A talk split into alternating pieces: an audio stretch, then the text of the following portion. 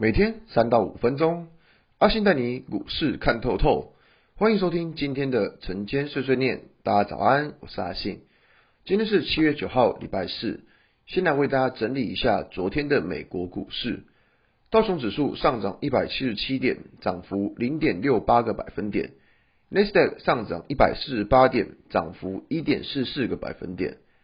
S M P 五百指数上涨两点，涨幅零点七六个百分点。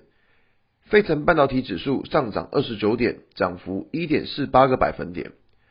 昨天美国的确诊人数创下新高，但是指数还是持续上涨的。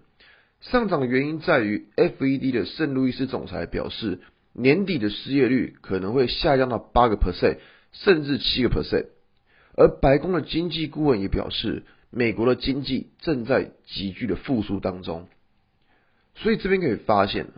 指数开始反映利多消息，而去忽略掉这种确诊人数创高的利空消息。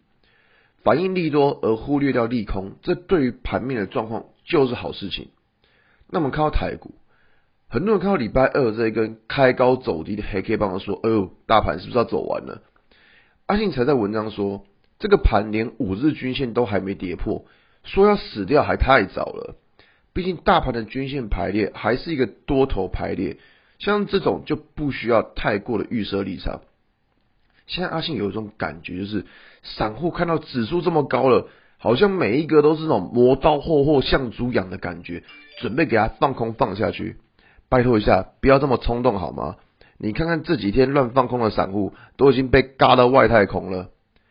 很多人都会有个疑问：之前上万点是因为经济很好。可是现在经济又不好，为什么指数还可以这么强？会问这些问题的人，就是好没有好好听阿信的广播。明明在上礼拜天的广播有提到，就是因为资金效应推动了这个大盘。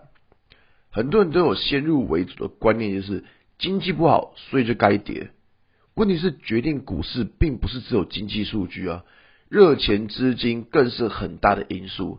所以千万不要有这种先入为为主的想法，去尊重你看到的技术线图，你不要那种众人皆醉我独醒那种感觉，也不要有那种大家都错了，只有你对，没有这种事好吗？